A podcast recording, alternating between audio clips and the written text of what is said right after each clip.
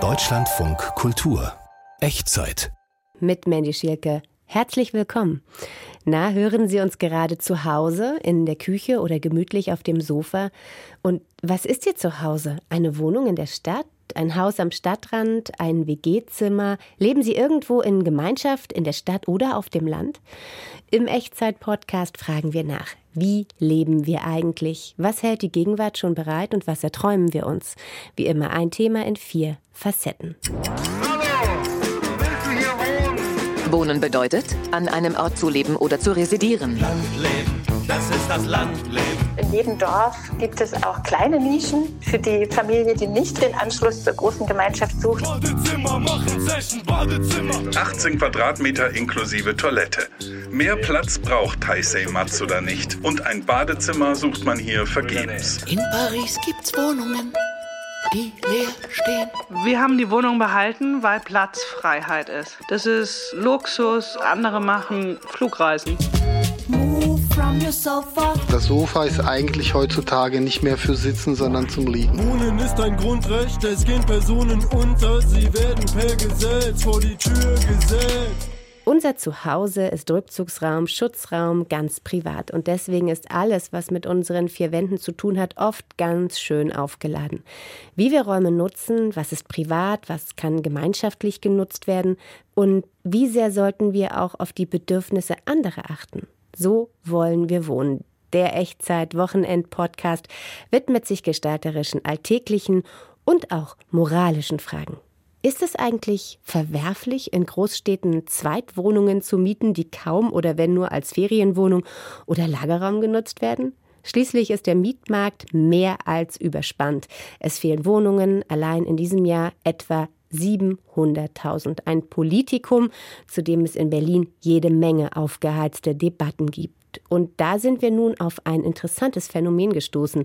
Es gibt Menschen, die ihre alte Mietwohnung auch dann noch behalten, wenn sie in der gleichen Stadt in eine andere, größere Wohnung umgezogen sind. Vielleicht als Backup aus Angst, dass die Beziehung irgendwann scheitert, sie eine Ausweichmöglichkeit in der inzwischen überteuerten Stadt brauchen werden oder auch weil Großstadtbewohner vorsorglich schon mal Wohnraum für den Nachwuchs sichern wollen.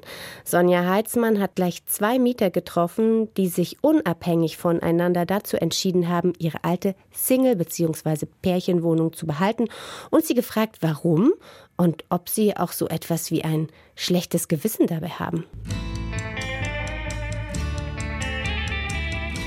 Wir nutzen die Wohnungen, die wir behalten haben, als Ausweichort vom Büro, wenn es dort zu eng ist, dass man einen großen Raum hat oder für unsere Gäste, Verwandte, Freunde, die nach Berlin kommen. Aber haben es auch als Lager für Unterlagen, Akten, Kinderkram, Umweltplattformen, Weihnachtsgeschenke. Es ist einfach, ja, Space.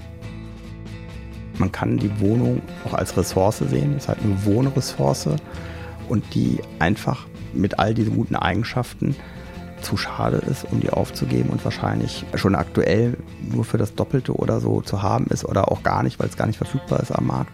Und aus dem Grund ist das für mich eine Ressource, die wir zur Verfügung haben, um da eben in fünf bis zehn Jahren darauf zurückzugreifen. Die Wohnung war meine erste Wohnung nach der WG. Ich bin da Anfang der 2000 eingezogen. Die Wohnung ist 54 Quadratmeter, ist eine Zwei-Zimmer-Wohnung mit Balkon, Küche, Bad. Die Lage ist top, in einer ruhigen Straße, die trotzdem ausreichend belebt ist, dass man genug vom Balkon sehen und erleben konnte. Die Wohnung ist super geschnitten, hat so ein bisschen offene Wohnküche und ein riesen Wohnzimmer, 30 Quadratmeter und ähm, riesen Balkon komplett über die ganze Breite davor gesetzt. Eine tolle Lage, nach hinten grün und gleichzeitig total zentral und mittendrin eigentlich eine perfekte Wohnung in einer perfekten Lage. Wir sind aus der Wohnung dann raus, weil plötzlich war ich nicht mehr alleine, sondern wir waren zu zweit und bekamen ein Kind und es war dann alles zu klein. Wir sind vor ungefähr fünf Jahren umgezogen in eine größere Wohnung mit jetzt drei Zimmern immerhin.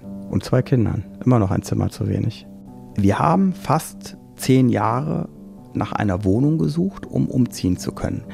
Also mehr oder weniger intensiv in Schwankungen haben wir zehn Jahre gesucht und nur über glückliche Umstände überhaupt diese andere Wohnung gefunden, über einen öffentlichen Wohnungsmarkt gar nichts. Das Problem ist ja, die Wohnung herzugeben. Sie würde ja tatsächlich doch für einen erheblich höheren Mietpreis vermietet werden. Und es kann sich halt jetzt nicht zwei Studierende leisten und dort als WG einziehen oder so wie ich so eine. Ich beende mein Studium und das ist meine erste eigene Wohnung. Das ist durch in so einer Lage. Das, ist, das wird halt so eine Business Manager Wohnung. Der Mietpreis, der ist doch auch echt gestiegen. Es sind jetzt gut 700 Euro für 54 Quadratmeter. Ja, die Idee ist, so weiter nutzen wie jetzt, solange wir uns das leisten können. Das ist ja ein Luxusgut.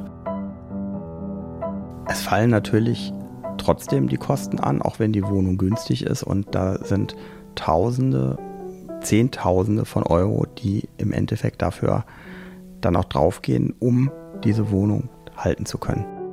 Ich sehe da zwei Optionen. Das eine ist, dass wir selber da nochmal einziehen als Paar, also quasi so, wie es vor den Kindern war. Und die andere Möglichkeit, dass eins der Kinder dann die Wohnung einfach übernimmt und da einzieht. Klar, wie geht es weiter mit der Wohnung? Gute Frage. Mm, also unser Kind träumt davon, dass er da mit einem Freund eine WG drin eröffnet.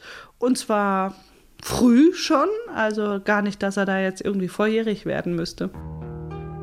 Das ist auch zum Teil irrational. Es gibt Leute, die haben ein dickes Auto vor der Tür und viel PS oder die müssen immer die fetten Reisen machen. An der Stelle ist das für mich äh, ja so ein Rückzugsort, den ich mir gesichert habe, in dem ich mich wohlfühlen würde, wenn ich dort wieder leben könnte und müsste. Es ist quasi mein Malle in Berlin. Es ist meine Finca in Berlin. Ich habe kein schlechtes Gewissen, dass ich diese Wohnung habe. Ich brauche sie ja das macht eine Familie glücklich. Das ist Teil meines Lebenssettings. Ich finde das auch schwierig, dass die Wohnung dem Wohnungsmarkt nicht zur Verfügung steht. Und es gibt eigentlich da in Berlin so eine Art Mobilitätsbremse, dass keiner mehr überhaupt noch Wohnraum aufgibt. Das ist gängig am Prenzlauer Berg. Das sind halt Studienfreunde. Wir sind alle hier ansässig geworden, als wir noch studiert haben und hatten dann alle diese ersten kleinen Zwei-Zimmer-Wohnung, da haben viele noch ein Büro, einen Schlafplatz für die Oma. Die Wohnung ist auch ein Ort, wo ich das erste Mal so richtig angekommen bin, mit dem ich dann eben auch viel positive Gefühle verbinde. Ja, da spielt auf jeden Fall Nostalgie eine Rolle, warum man sein kleines Schätzchen nicht hergeben möchte. Das war ja auch eine wilde Zeit, so eine erste eigene Wohnung. Das ist eine ganz zauberhafte Erinnerung.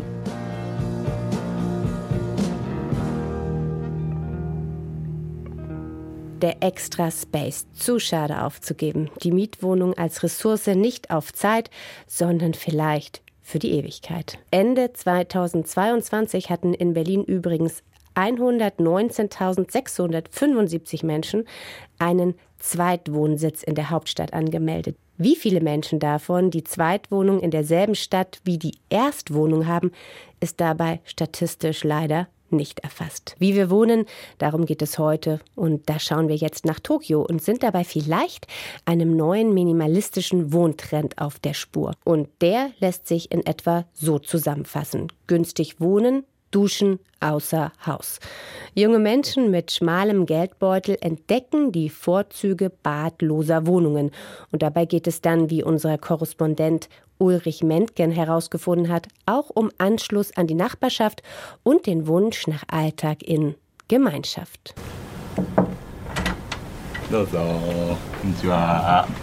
Tisch, Bett, eine Kleiderstange, das ist es fast schon. 18 Quadratmeter inklusive Toilette. Mehr Platz braucht Taisei Matsuda nicht. Der 26-Jährige führt ein freies, aber bescheidenes Leben, hält sich als freiberuflicher Webdesigner über Wasser.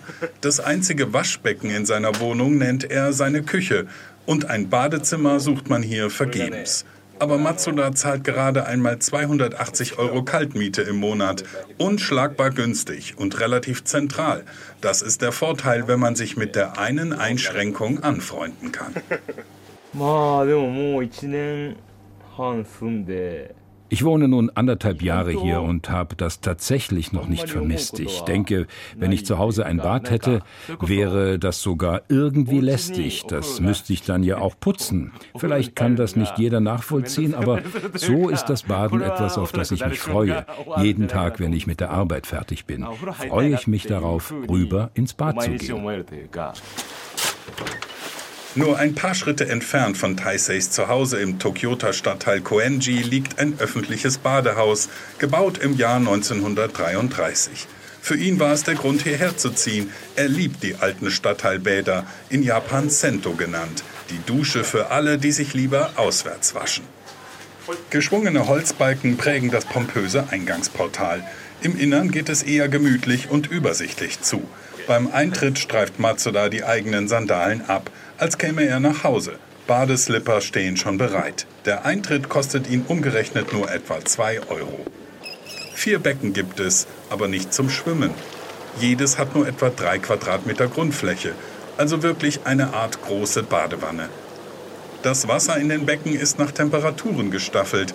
In einem ist das Wasser mit 16 Grad empfindlich kalt, in den anderen mehr als 40 Grad heiß. Gründlich abgeduscht steigt Taisei Matsuda in eines der heißen Becken.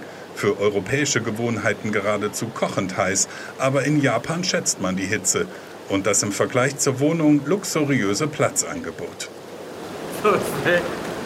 Das stimmt. Es ist zigmal größer. Zu Hause in der eigenen Wohnung könnte man nicht in ein so großes Bad steigen. Deswegen, das hier ist ein täglicher Quell der Freude für mich, den ich zu Hause nicht habe. Matsuda lässt sich ins Wasser sinken. Jetzt beginnt die Wohlfühlphase. Dösen im heißen Nass, so lange wie man eben Zeit hat. Ja, ich denke viel nach, während ich in dem Becken sitze. Ich denke nochmal über den heutigen Tag nach und darüber, was morgen ansteht. Ich denke über vieles nach. Ein Sento ist zwar ein Gemeinschaftsbad, aber nach Geschlechtern getrennt. Der gemauerte Sichtschutz zwischen beiden Seiten wahrt die Diskretion, denn das Sento wird ausschließlich splitternackt benutzt. 1968 gab es in Japan noch etwa 18.000 öffentliche Badehäuser. Heute sind es landesweit nur noch gut 3000. In der Millionenmetropole Tokio überdauerten weniger als 500 die Zeitenwende in Sachen Hygiene. Anders als früher haben die allermeisten Leute heute ein Bad zu Hause. Dabei ist das Sento so viel mehr als nur ein Bad. Auch Taisei Matsuda weiß das zu schätzen. Es gibt viele Leute, deren Namen oder Beruf ich nicht kenne, die aber jeden Tag hier baden. Man begrüßt sich, wünscht sich einen guten Tag und man merkt auch, wenn jemand mal nicht da ist und ist dann erleichtert, wenn man sich nach langer Zeit wiedersieht. Solche Begegnungen und so ein Miteinander gibt es hier wirklich häufig. Gleich nebenan hat ein weiteres Gemeinschaftshaus geöffnet. Nicht zum Duschen und Baden, sondern zum Kochen und Arbeiten. Ein Coworking Space mit WLAN und Ruhezone, wie geschaffen für alle, denen beim Homeoffice die Decke auf den Kopf fällt. Im Erdgeschoss gibt es hier eine große Gemeinschaftsküche. Zusammen mit dem Cento nebenan ein moderner Nachbarschaftstreff, besucht vor allem von Leuten um die 30. Die Wohnungsmaklerin Natsuko Kashima registriert vermehrt Interesse von jüngeren Kunden, die gern hierher ziehen wollen, sei es mit oder ohne Bad in der eigenen Wohnung. Es ist die Idee, dass man Dinge nicht besitzen muss, wenn man sie auch teilen kann. So wie wenn man auf den Kühlschrank verzichtet, weil es ja nebenan einen Supermarkt gibt. Diese Share-Mentalität verbreitet sich immer weiter. Taisei Matsuda hat vor dem Gang ins Bad noch schnell Gemüse eingekauft. Jetzt steht er entspannt in der großen Gemeinschaftsküche und schnibbelt. Weitere Gäste kommen hinzu, essen mit oder gehen auch wieder. Ein Gefühl von Nähe macht sich im Raum breit. Ich habe eine neue Art von Glück gefunden, die ich vorher so nicht kannte. Für mich sind jetzt andere Dinge wichtiger. Das öffentliche Bad als Mittelpunkt eines neuen Lebensstils. Eine alte Idee kommt daher wie frisch geduscht. Oder eben gebadet in diesem Fall. In Tokio gibt es übrigens interessante finanzielle Anreize, die dicht besiedelte Metropolenregion zu verlassen und raus aufs Land zu ziehen. Seit diesem Monat erhalten Familien einen Bonus in Höhe von einer Million Yen, umgerechnet etwa 7200 Euro, wenn sie also rausziehen aus der Stadt. Wie wollen wir leben? Das fragen wir in dieser Podcast-Folge. Und während wir uns bislang mit der Großstadt beschäftigt haben, schauen wir jetzt aufs Land. Denn das hat ja auch jede Menge zu bieten. Mehr Platz, mehr Natur und mitunter auch interessante gestalterische Konzepte. Raus aufs Land bedeutet eben nicht mehr automatisch ein Familienhaus mit Garten. Wie diese Habitate dann aussehen können und wie ganze Dörfer und Kleinstädte für Bewohner und Zuzügler attraktiver werden können, darüber spreche ich jetzt mit Nadja Heupel. Sie ist Professorin für Städtebau an der Hochschule Anhalt in Dessau und Gründerin des Planungs- und Beratungsbüros Orte gestalten. Hallo, Frau Heupel. Grüße Sie, hallo. Sie haben sich mit Ihrem Büro Orte gestalten auf nachhaltige Innenentwicklung von Kommunen im ländlichen Raum spezialisiert. Das klingt erstmal ein bisschen äh, kompliziert. Was ist damit genau gemeint und was interessiert Sie daran? Ja, Ortsinnenentwicklung ist ein wesentlicher Auftrag. Viele Dörfer im ländlichen Raum haben sich nach außen ausgedehnt, Einfamilienhäuser gebaut und haben ihr Leben in der eigentlichen Ortsmitte verloren. Und so hat zum Beispiel Bayern ein Förderprogramm aufgelegt, Innenstadt Außen. Kommunen verpflichten sich für 10, 12 Jahre auf weitere Flächenausweisung zu verzichten und werden dafür gefördert, Ideen, Planungen bis hin zu kleinen Machbarkeitsstudien für den Leerstand, für die Lücken in der Ortsmitte zu bekommen. Und was interessiert uns daran? Das sind ganz starke Identitäten und das sind tolle Lebensmodelle, die in diesen Hüllen realisiert werden können. Und anders als in der Großstadt, wo sehr viel vorgegeben ist, kann man im ländlichen Raum, wenn man den Mut hat, so eine leere Hofstelle oder ehemaliges Pfarrhaus, eine Dorfschule, eine leerstehende Fabrik wieder neu zu beleben, kann man sich sehr stark selbst einbringen. Und die Bürgerinnen und Bürger vor Ort können da sehr viel selbst gestalten. Und das ist das, was da Spaß macht. Erst kürzlich hat ja der Städte- und Gemeindebund ja Großstadtbewohner zum Umzug in ländliche Regionen aufgerufen. Später hat das auch die Bundesbauministerin getan. Dort auf ja. dem Land stünden je nach Berechnung 1,3 bis zu 1,7 Millionen Wohnungen leer, heißt es, während ja in der Stadt nicht genügend Wohnraum verfügbar ist und vor allem kein bezahlbarer. Also raus mhm. aufs Land ist die Devise. Unklar ist dabei für mich, was mit ländlicher Raum eigentlich genau gemeint ist. Ein Dorf, eine Kleinstadt oder beides ist doch eigentlich sehr unterschiedlich. Ja, denkt man, aber ich muss sagen, ich finde die Idee ganz gut. Ich unterstütze da die Bauministerin auch mit diesem Aufruf. Der muss nur geschärft werden. Es sollte jetzt nicht das Bild geweckt werden, neuer Flächenfraß auf im Land. Ja, also äh, der vermeintliche Traum vom Einfamilienhaus soll jetzt dort realisiert werden, sondern die bestehenden leeren Strukturen sollen genutzt werden. Und die finden Sie auch in kleinen und Mittelstädten. Und die finden Sie aber auch in den Dörfern, in den Ortsmitten, in den schon erwähnten.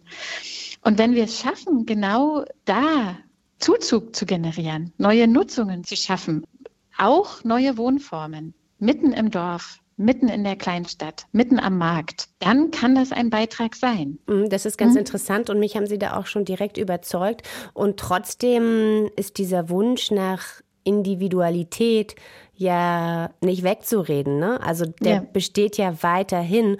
Und ich würde jetzt mal behaupten, dass nicht jeder Dorf- und Kleinstadtbewohner äh, sofort ein großer Fan des gemeinschaftlichen Wohnens ist. Also der Wunsch ja. nach dem Eigenheim mit kleinem Garten, äh, der ist ja nach wie vor groß.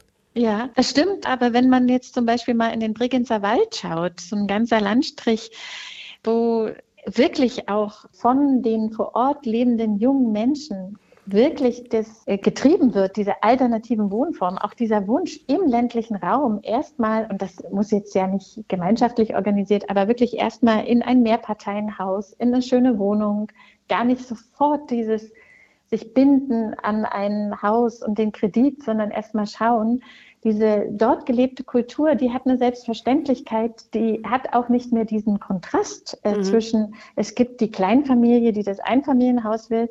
Nein, da sind es die Menschen, die selber was anderes auch wollen. Ja.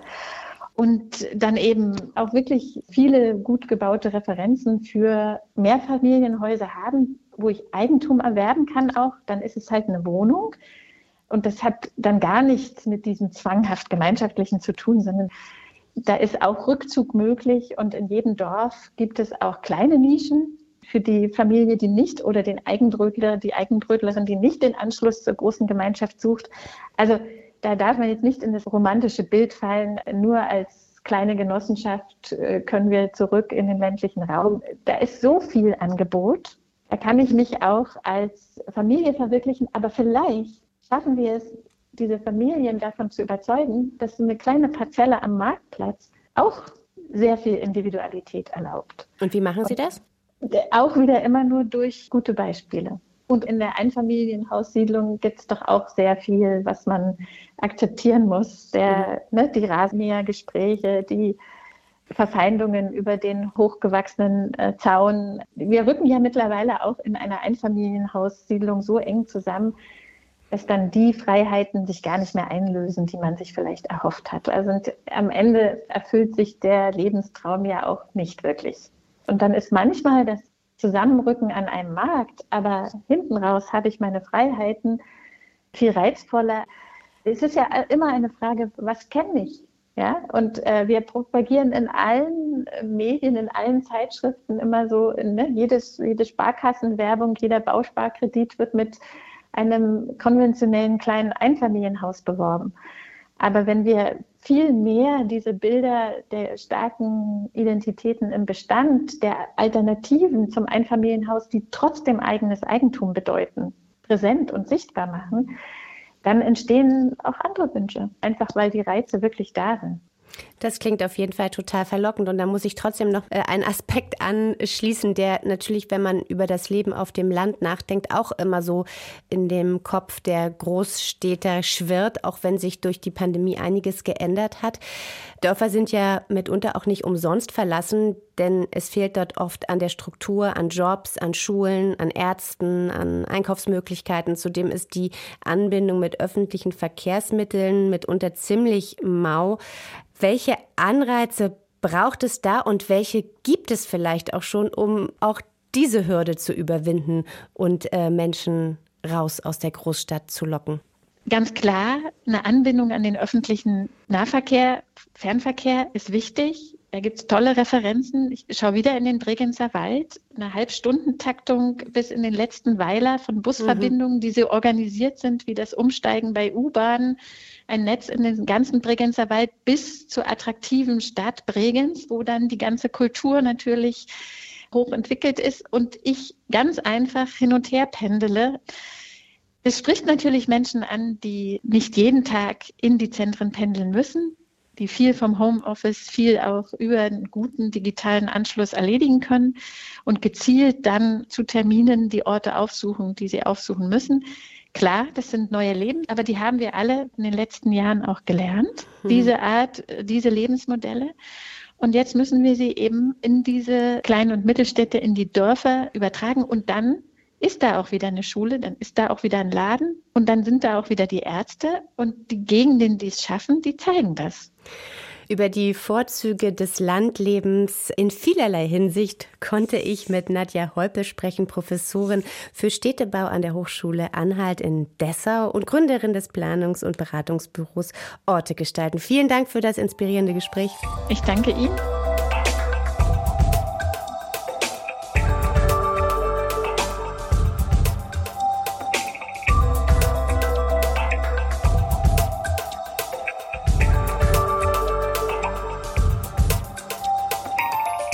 Geht's hinein in die Wohnung, dahin, wo es besonders gemütlich ist, ins Wohnzimmer, aufs Sofa. Und das findet sich ja in fast allen Wohnungen, egal wie groß diese auch sind. Ob auf dem Land oder in der Stadt, ob wir in Gemeinschaft leben oder allein. Das Sofa also. Wer schon mal eins gekauft hat, weiß, ein Sofa ist eine echte Anschaffung. Was so ein Sofa alles können muss und wann es perfekt ist, darüber hat sich Susanne Balthasar Gedanken gemacht.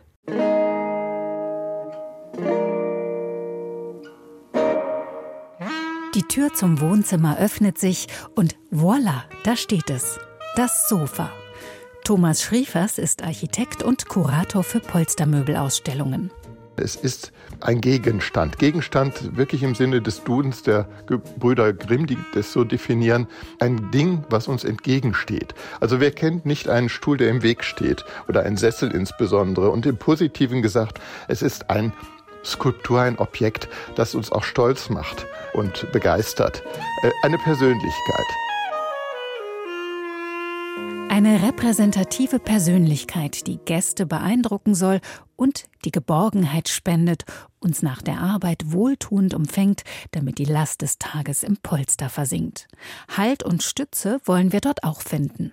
Also insofern, was ist das perfekte Sofa? Ich denke, das perfekte Sofa ist ein Sofa, das dem Rücken nicht schadet, uns nicht, wenn wir länger darauf sitzen, äh, Schmerzen bereitet, sondern einfach ein lustvolles Vergnügen.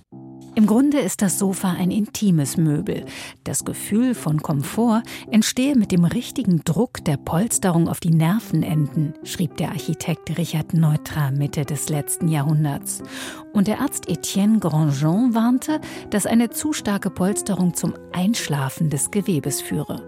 Eine orthopädische Couch muss es aber auch nicht sein. Bei welchem Sofa passt alles? Mirza Music glaubt die Antwort zu wissen. Er ist Mitinhaber der Berliner Manufaktur für Wohndesign Unique Factory. Seit zehn Jahren sagt er, dass er sich sein Traumsofa bauen will. Jetzt ist es endlich soweit. Im Grunde ist es ein sehr klassisches, einfaches Sofa, was man heute in einem modernen Einkaufshaus erwerben könnte. Also es hat eine Grundfläche, Armlehnen. Das Besondere wird tatsächlich das Innenleben sein. Also das ist mit bloßem Auge wird man das nicht erkennen. Wir schauen immer auf die Oberfläche des Möbels, das Design, den Bouclé-Stoff, Leinen oder Samt. Aber was steckt da eigentlich drin in diesem Kasten? Meistens jede Menge Schaumstoff. Polyätherschaum, Kaltschaum oder Federkern. Allerdings schlaffen die Kunststoffe mit den Jahren ab und müssen dann komplett ausgetauscht werden. Mirza Music baut sein Sofa anders, nämlich so, wie es vor 100 Jahren gemacht wurde.